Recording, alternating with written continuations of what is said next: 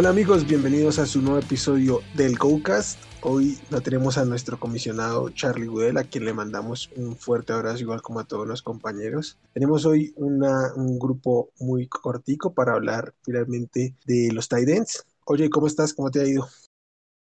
Hola Wilmar, bien, muchas gracias por preguntar. Eh, pues aquí ya gustosos a grabar el podcast de Kyle Pitts y sus amiguitos. Kyle Pitts y sus secuaces.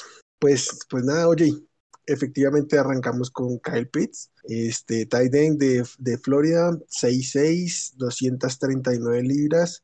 Este lo están, y por obvias razones, vendiendo como talento generacional, como uno de los mejores prospectos de tight ends prácticamente de la historia. Y viene una temporada, si bien no, no parecen los números tan extravagantes, 43 recepciones, 770 yardas y 12 touchdowns, pues sí se vio muy dominante en el campo, ¿no? Es un tipo que básicamente te juega en todas las posiciones de la ofensiva, pero pues principalmente desde la línea, es donde más se, donde más se alineó.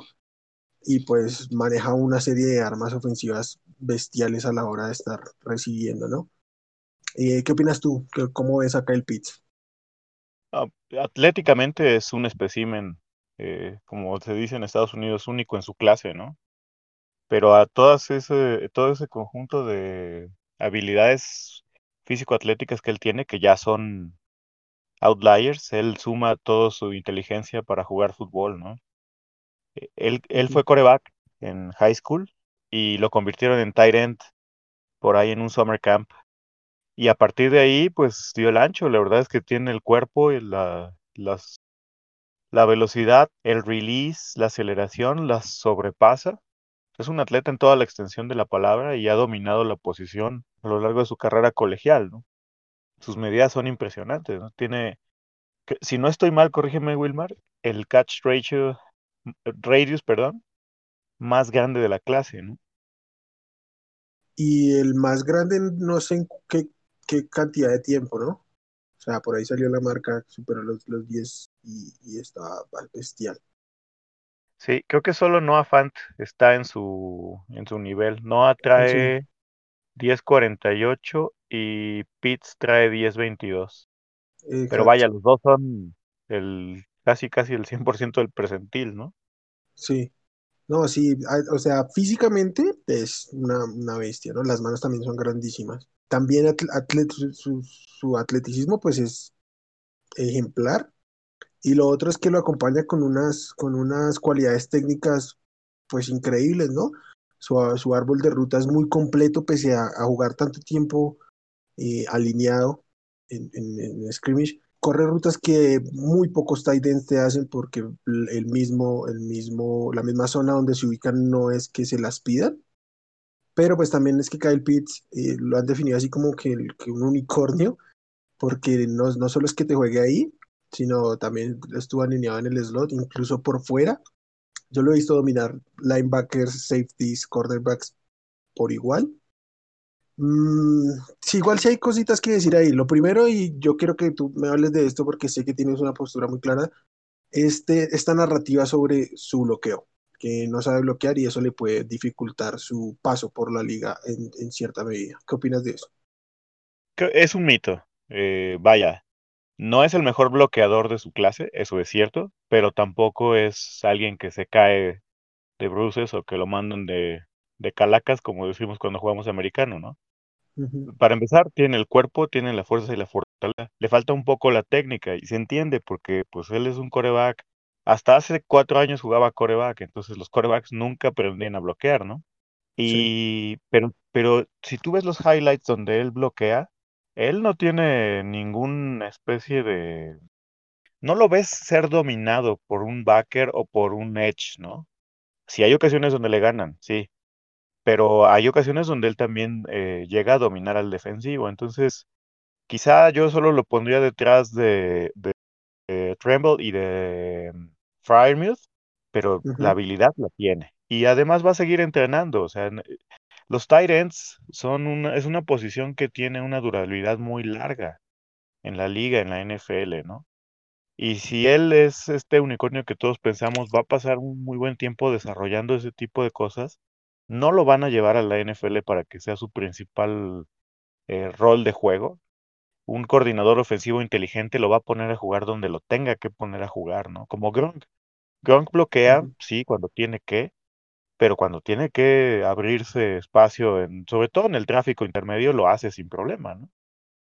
Pues creo que eso es una narrativa como con tal de buscarle un pero, ¿no? Eh. Y es un mito para mí. Yo, yo, yo sí creo que está un poquito, o sea, es muy promedio el bloqueo. O sea, mm, pa- para, para, creo que a lo que llegan a decirlo es, bueno, me lo están vendiendo como el- prácticamente el mejor prospecto de la historia. Quieren como que haga todo. Yo creo que si uno ve tape de 2019 y de 2020, se ve una progresión en el bloqueo. Pero lo que yo sí realmente tengo claro es que el, el coordinador ofensivo que lo lleve para fundamentalmente bloquear o en jugadas importantes estar bloqueando, merece que lo corran, pero de inmediato. Porque el tenerlo bloqueando, si bien obviamente tendrá que bloquear, es, lógico, para establecer la carrera, para hacerle algunos huecos en algún momento a, a sus corredores en, en, pase o a otros receptores, pues tendrá que bloquear eventualmente, pero que en momentos claves se quiten la oportunidad de darle el balón y de sorprender a la defensiva dándole el balón, pues es, es básicamente un, un sacrilegio, diría yo. Claro, Eh, porque, porque el, sí, dime, dime. eh, estos famosos mismatches, ¿no? Él, Uh -huh. a ponerlo a correr rutas, eh, por ejemplo, contra el safety fuerte o contra los corners en níquel o contra los backers, que es el, la, la, el más natural por la posición y por donde se va a alinear, no vas a dejar de tener esa ventaja competitiva en tu ofensiva por ponerlo a bloquear el 100% de las veces. ¿no? O sea, eso es absurdo. Además, la NFL está evolucionando. Si te fijas, cada vez hay más esquemas ofensivos donde meten dos, dos tight ends. Uno que ahora ya mezclaron el término del hatchback, ¿no? Pero eh, si ves, por ejemplo, las, las ofensivas de, de, Shanahan, que ya está haciendo escuela en la NFL, ¿no? Ahorita cuántos staffs de cocheo ya hay que vienen de él. Sí. Eh, el mismo Reed, pues ya cada vez es más dinámico esto, o sea, eso no va a pasar, ya no estamos en los 70. Exacto. Y hay, hay muchas maneras de, de, por esquema no ponerlo a bloquear, usar esquemas de bloqueo con algún corredor, esquemas de doble tight end, incluso si están ya en zona roja y, y, necesitan una formación más pesada, pues meten un tackle adicional de ser necesario. O sea, a mí me parece que lo que hay es que ser eh, inventivos con él. Y lo otro, aquí a ver cómo andamos al, al, a la pulpita. Yo creo, uh, así lo estuvimos discutiendo y nosotros internamente, que Kyle Pitts es el mejor receptor de la clase. Llámese la posición que tenga, este es el mejor tipo que hay para recibir el balón en esta clase. Sí, o sea, si hablamos de manos seguras, del proceso de recibir el balón, sí. Pero creo que yo todavía no lo pondría arriba de Chase y quizá de Marshall, y me atrevería que tampoco de Devonta, porque ellos todavía tienen una, una aceleración un poco más, a lo mejor Marshall no tanto, pero sí, sí Devonta y Chase, que en el perímetro sí. le puede ayudar un poco más. No lo veo cerca, vaya, no los veo lejanos, los veo, digamos, en el mismo tier. Bueno, con Chase quizá no tanto, pero Chase obviamente no podría ganar en, en el tráfico interno como gana Pitts, ¿no? Entonces, sí, sí no, o sea, en ese sentido no, no, no hay mucho que discutir, ¿no? Quizá ya nada más son, es como quién lo ve más verde o quién lo ve más azul, pero en realidad es como verde-azul, ¿no? Sí, sí, sí. O sea, como que, como que no hay manera de perder la discusión, ¿sí? Como que no hay, no hay, no hay una verdad aquí, hay una opinión. En mi opinión, pues yo he visto que Kyle Pitts que ha dominado a todo el mundo. Pónganle linebackers, le han puesto al cornerback uno como lo hicieron con, con JC Horn. Y JC Horn fue el que más le puso peros, pero igual lo sacó adelante. Y, y pues nada, yo, yo incluso creo que puede ganar por fuera. Si bien podría tener un poquito más de velocidad, me parece que su, que su velocidad le, da para hacer, le daría para ser un buen receiver uno, pero como ya ha jugado, como tiene la experiencia, a mí me parece pues poco inteligente sacarlo de, de estos mismatches que, que, tú, que tú planteas, ¿no? Ya le está ganando a todo el mundo por dentro, para cómo no aprovechar eso, ¿sí? Entonces claro. sí, creo que va, va por ese lado. Es tema de gustos finalmente. Ahí sí, no sé si allá lo digan, aquí lo decimos que en, entre gustos no hay disgustos, pero, pero sí es, es, es bastante élite Beats como lo veamos. acá decimos en gusto se rompe en género. Eso. Bueno, pasemos al siguiente para que si no nos quedemos en el, en el podcast de, de Kyle Pitts. No, y no hay el discusión que es el uno, ¿no? No, no hay ninguna discusión que es el uno. Y el que diga lo contrario está mintiendo. Sí, el que sí. Ah, bueno, final- vengamos a lo otro. Ligas de, de rookie drafts de ligas Superflex. ¿Dónde estás dispuesto a tomar a Kyle Pitts? Del 6 para abajo. Antes no. Tendría que ser ya una situación muy específica de un roster. Pero por ejemplo, en el 1 y el 2 no. Para mí esos casi casi están cantados para Trevor y Fields. No, no, no. Sí, sí, sí, listo. Y 3, 4. 3 y 4 me llevaría Chase Sí. y pondría Etienne. Y a lo mejor ahí es donde estaría ya en la disputa si me llevan allí o a, o a Pitts. Pero al menos ellos cuatro. Sí. A mí el, el- único jugador de skill position que me gusta más que Kyle Pitts es Jamar Chase. Por durabilidad, le, le estoy, le voy a dar mucha prioridad a él por encima de los corredores.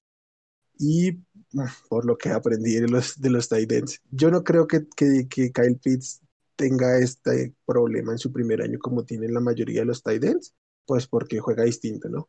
Pasemos al siguiente entonces. Creo que también tenemos consenso en el 2 ahí con Pat Fremont, end de, de Penn State, 6'5, 258 libras. Mira que aquí en lo contrario lo están vendiendo con una narrativa de ser un gran bloqueador.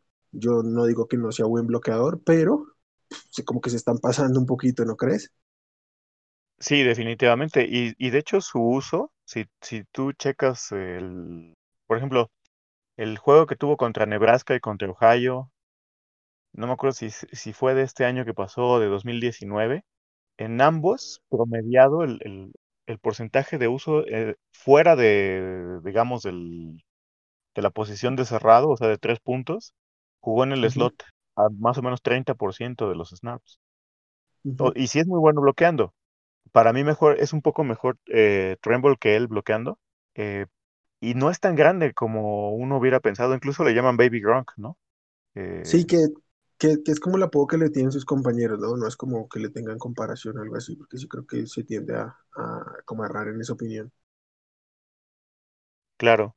Y yo creo que si Pitts no estuviera en esta clase, muy probablemente él sería el uno, porque es completo en general. Eh, tienes razón, no es el mejor bloqueando, pero bloquea bien. O sea, digamos, yo le daría a lo mejor en una escala del 1 al 10 un 7, 7.5. ujú, sí. eh, y, y tiene mucha actitud para jugar, ¿no? O sea, es un tipo muy intenso, a pesar de que no es, eh, no- bueno, no da la impresión de ser muy atlético, tiene la habilidad de hacer buenos movimientos, buenos cortes.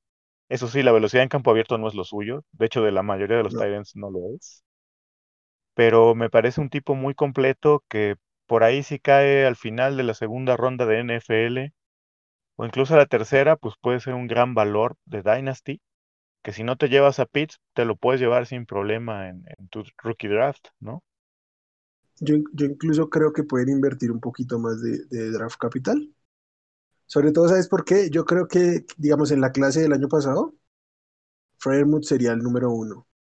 Entonces yo creo que por ahí en- entre los 15 primeros de la segunda ronda se va a poder estar yendo. Y dependiendo del destino, yo creo que aquí sí está un poquito sujeto al destino. eh, también puede ser un, buen target de, de Dynasty. Ah, a, mí, me gusta, me parece completo eso. Igual creo que puede seguir desarrollando eh, este, su bloqueo. Incluso que, creo que en el, o sea, en el mediano plazo debe ser mejor bloqueador que, que Pitts constantemente. Y eso pues sí a, a los tight ends les aseguran eh, participación y volumen, ¿no? Dependiendo del, destino, puede ser un target bien interesante en, Dynasty. Seguramente sí para tener sentado, porque no espero una mayor, una, una gran producción de él en su primer año. ¿O tú cómo lo ves para su primer año? Sí, no, yo esperaría inclusive un par de años porque pues es más o menos el promedio del tiempo que le toma a un end desarrollarse. Sí, Incluso a lo mejor sería un poco arriesgado, ¿no? Pero no comprarlo ahorita, o sea, no llevártelo en el draft y esperarte al año siguiente, comprarlo barato, ¿no? Ah, Yo, por ejemplo, es lo que he estado haciendo con Noah Fan. sí, yo, yo Como hice mucho de eso con, con Hawkinson el año pasado. Este año ya no, porque ya explotó un poquito. Más bien creo que es momento por ahí de vender, pero sí, así, así pinta bien el, la estrategia. Igual, digamos, ahorita Sí. también está este, el de Minnesota, Irv Smith, que también está en su segundo año, es de la misma generación de Hawkinson y, y Fan, y tiene- apunta para explotar este año, ¿no? Así es. Bueno, pasemos al siguiente, que es Brevin Jordan de Miami. Este es mucho más pequeño que los otros, 6'3, 245 libras. Este sí, cero, cero bloqueo. Creo que es típico tight end receptor, ¿no? Mm, Lo, lo parece muy rápido en tape, aunque fue un poco decepcionante su Pro Day. No es que le demos tanta relevancia ahorita a los Pro Days por obvias razones, pero este, pues sí preocupa un poquito eso, ¿no? Que, que no haya explotado. No tiene grandes números, pero sí tiene como esta facultad de hacer recepciones largas y, producir after cash en, dado caso, ¿no? ¿Cómo lo ves tú, Jay? Sí, él, él va a ser mucho de, de jugadas situacionales, ¿no? No va a llegar a reclamar un puesto. Le falta técnica y fortaleza. Además de que, como ya lo dijiste, ¿no? 6-3, pues para un receptor, un abierto es bastante, pero ya eh, meterte a la línea con 6-3 no es lo mismo, ¿no? Es muy bueno eh, con el balón en las manos en campo abierto, tomando en cuenta su tamaño. Y sí es, sí tiene jugadas donde puede eludir tacleadas, que, que creo que es más importante eludir que romperlas, ¿no? Sí, Pero sí, sí, sí se notan jugadas donde, pues hasta como que me lo humillan un poquito, eh, hablando en el buen sentido de la palabra, sí. porque pues un backer se lo puede quitar con una mano, ¿no? Entonces, eso no es lo ideal para llegar a un nivel elite como NFL. Sí, de hecho es, es curioso cuando uno ve el tape de él porque pues uno lo busca en la línea y se ve evidentemente muy chico en la línea, ¿no? O sea, si él estuviera abierto no, no se vería tanto, pero al estar ahí es como busquen el más bajito y sí, yo creo que es el que está, está bien verde. Am, ¿te lo, te lo llevarías en un rookie draft? Tipo que ronda 4 o 5 y al taxi un par de No, años, no, no, ¿no? no. Yo, creo- yo creo que lo voy a encontrar en los waivers Sí, eh, por ahí de media temporada, cuando la gente empiece a, a soltar jugadores para agarrar running back. sí, sí, sí. No, no tiene pinta de que te lo puedas guardar así del draft, o sea, como que no vale la inversión. Incluso por ahí después de su primer año se, se encontrará aún por ahí en waivers. Y no sé, algo más que decir o pasamos de una vez al siguiente. Él, él me parece que va a vivir el... No, no, no son necesariamente el mismo perfil, Ajá, pero me parece que puede pasar lo mismo que con este chico que se llevaron los Browns, este Harrison Bryan. Pasó sí, prácticamente desconocido para todos y yo lo levanté en varios, eh, varias ligas, ya por ahí de la semana 8 o 9, que pues ya más o menos se veía que empezaban a meterle un poquito más. sí. Y nada raro que ahorita ya se quede como el 2, ¿no? Que, que en nada que Sí, sí. Y sabes que a mí me, me recuerda un poquito a un tight no sé si, te- si se puede apuntar tan alto, se me parece mucho a John Smith. No sé si llegando a una situación ideal puede hacer así como yo, no estar dos, dos años ahí como quieto y luego tener volumen. Entonces, sí creo que lo va a estar persiguiendo sobre todo en waivers, pero, pero sí, tampoco voy a, a gastar picks de drafts. Y bueno, pasemos al siguiente, que es Tommy Tremble de Notre Dame, 6'4", mm, 248 libras. Aquí sí tenemos un problema y es que mm, fue muy poco utilizado. Apenas tiene 35 recepciones en su carrera y se desempeñó mucho como fullback incluso en Notre Dame. Creo que es un serio problema que tienen en la universidad y es que en, en Notre Dame si identifican un, un tight end que sea bueno bloqueando, como que lo encasillan y no hemos tenido la oportunidad de ver sus manos. Pero bloqueando es sin duda alguna el mejor de, de la clase. Sí, además de, de sus habilidades de bloqueo, pues también tuvo que compartir eh, campo con Cole Kmet, ahí mismo en Notre Sí. Dame, y este año con Michael Mayer. Entonces, Uh -huh. pues Notre Dame es un equipo que se carga mucho de tight ends.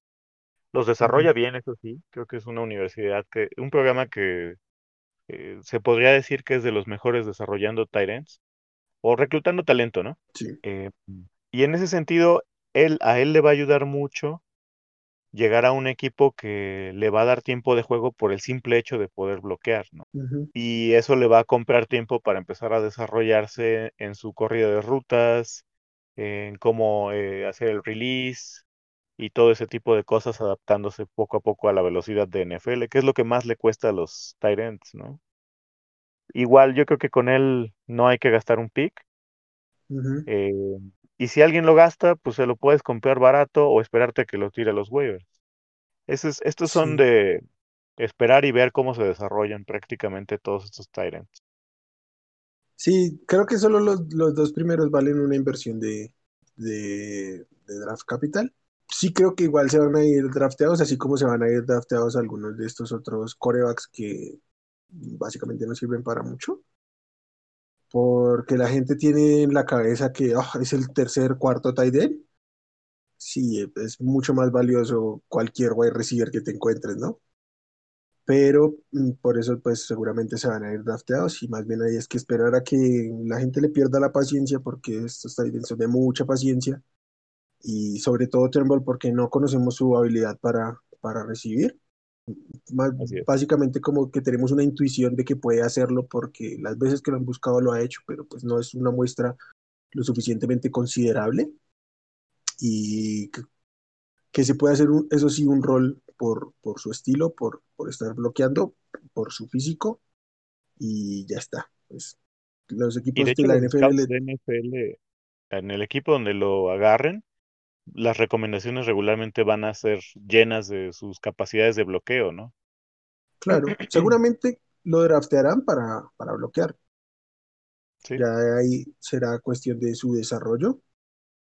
Voy a poner un, un ejemplo eh, sumamente eh, osado, pero básicamente así llegó George Kittle a la liga, ¿no? Como un tight bloqueador con opciones de desarrollarse y él pues lo hizo de muy buena manera. Sí. Pero pues por cada George Kittle hay cuantos se te ocurran. Y el ¿Cómo? no, pues imagínate Sí, el nivel de producción que tiene Kittle ahorita, ves dos o tres cada año, es un, sí, no, es, es y, sumamente atípico, ¿no? Viniendo. Mira que yo lo tuve en un Dynasty que ya no juego, en 2017, que era su, su segundo año, creo. Lo drafté en una ronda 18, creo. Y nada, me salí de la liga por otros motivos, pero pues imagínate el valor de habérselo llevado a esas alturas. Que, que es la expectativa que yo tengo con todas las ligas del año pasado donde agarré a Irv Smith, que es lo que tú decías hace rato, ¿no? Claro. Tiene todo el potencial, las habilidades para hacerlo, pero como igual tú dijiste hace rato, eh, como Dynasty es un maratón y Los Titans son especialmente de paciencia. Si los tiras, si los vendes baratos, porque esa es la tendencia natural, ¿no? Después te puedes dar de topes contra la pared. Sí, yo en muchas ligas, este sí lo drafteé a, a Ant Troutman, previendo que la salida de Jared Cook le abriera, le abriera targets. Vamos a ver cómo se comporta ahorita en su, en su segundo año, ¿no? ¿sí? Bueno, vamos Y con todavía el, podrías dar hasta el beneficio de la duda del segundo año. ¿eh? Ahorita cuando donde lo tengo en el taxi, que lo puedo, lo que lo puedo dejar ahí, ahí lo voy a dejar hasta que no explote, no lo voy a sacar de ahí. Igual sí se veía, sí se veía biche y venía, biche verde, biche le decimos aquí, sí se veía Ajá. un poquito fa- falto de madurez para, para llegar a la liga y pues viniendo de una, de una segunda división y todo el tema, pues la paciencia es súper valiosa en este momento. Así es. Incluso con, con los dos que venían de Iowa, ¿no? Que son Fant y Ujú. Hawkinson. Si sí, sí. alguien se desesperó el año pasado, le pudiste bajar a cualquiera de ellos dos relativamente barato. Sí, sí, sí. Así es. Bueno, vamos con el quinto y último nombre que tenemos. Hunter Long de Boston College, un, eh, 6'5", 253 libras. Mm, ¿Qué te gusta? ¿Es otro tight end para desarrollar? Eh, creo que es, en medio de todo es completo, no es élite en ningún aspecto, pero bloquea bien, eh, tiene un buen corrido de rutas, unas manos mm, relativamente este, buenas. Creo que si alguien quiere agarrar un tight end en tercer día y sentarse a desarrollarlo, bien, bien tienen un, un buen prospecto acá. Fíjate que yo a él personalmente lo tengo como el 3. Me gusta mucho su habilidad, su, su capacidad de correr rutas es sí. suficientemente buena para ponerlo ahí en el 3. Tiene velocidad, lo, a él, igual que, que a Fryermuth y sobre todo a Pitts, lo alinearon mucho en ambos lados de la línea. Él también tiene buena capacidad de capacidades de bloqueo. Sí, sí, sí. Creo que con él va a depender mucho hacer un ajuste posterior al draft de NFL, ¿no? Porque, como tú bien acabas de decir, si es un pick de tercer draft, perdón, de tercer día, te la piensas más, ¿no? Si es un pick de segundo día, significa que están realmente interesados en invertir en él. Y pues tú también deberías al menos meterlo a tu taxi, ¿no? Él, él curiosamente en esta temporada típica que pasó del 2020 lideró toda la, todo el fútbol colegial en recepciones y en targets. Entonces, tiene buena experiencia comparado contra el nivel de, de volumen que vemos usualmente en los tight ends, ¿no? Lo único sí es que mm, no, te, no te va a producir mucho después de, de recibir, ¿no? O sea, sí. te recibe y va al suelo, como, como que, este, Tyler Higbee.